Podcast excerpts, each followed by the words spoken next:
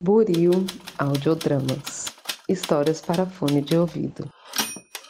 Olá, olá, para você que acaba de sintonizar em mais um episódio aqui da Rádio Oslo.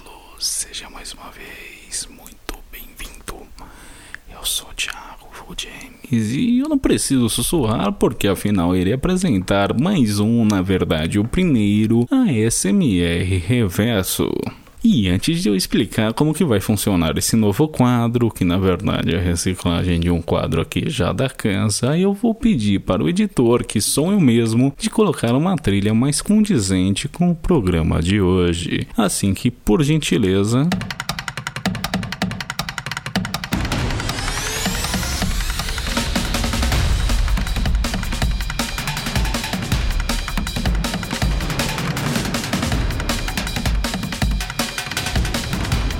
Sim, pessoal da minha querida Oswaldo Lopes e proximidades, estreia aqui Hoje na Rádio Oslo, o ASMR reverso, que assim como o ASMR normal, vai se usar de sons, mas diferente do convencional, né? Diferente do ASMR tradicional, que se apropria de som, digamos, mais sutis, o ASMR reverso não. Por sua vez, ele vai partir-se de um princípio. Quanto o seu fone de ouvido aguenta? Sim, isso mesmo. É, é, tem um jogo de palavras aí, porque a ideia aqui é trazer os sons mais pauleira possível, né? E assim, a gente poderia até trazer, não sei, chamar o Napalm Def para tocar aqui, mas é que a gente não tem grana para isso, então a gente vai recorrer a outros sons que são realmente é, barulhentos, altos, né? Capazes de romper com a barreira do som, né? De alcançar a escala máxima da escala Richter de decibéis. Vão ser coisas na pegada de, não sei, uma betoneira funcionando, um liquidificador, sabe? Uma furadeira, é, é só coisas assim.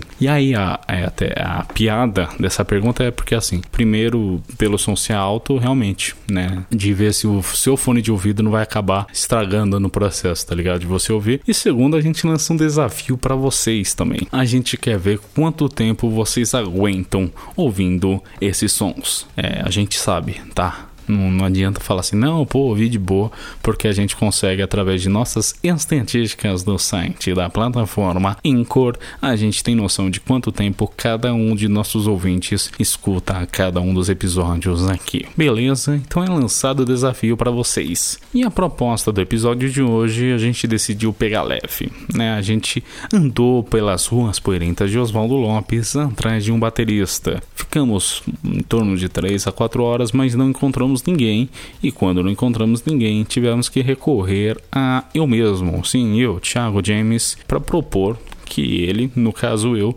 tocasse um breve solo de bateria, né? Sim, gente, eu sou um pseudo baterista e com breve eu quis dizer 9 minutos. Então, se você ficou curioso para ouvir esse solo de bateria de 9 minutos, você pode conferi-lo agora.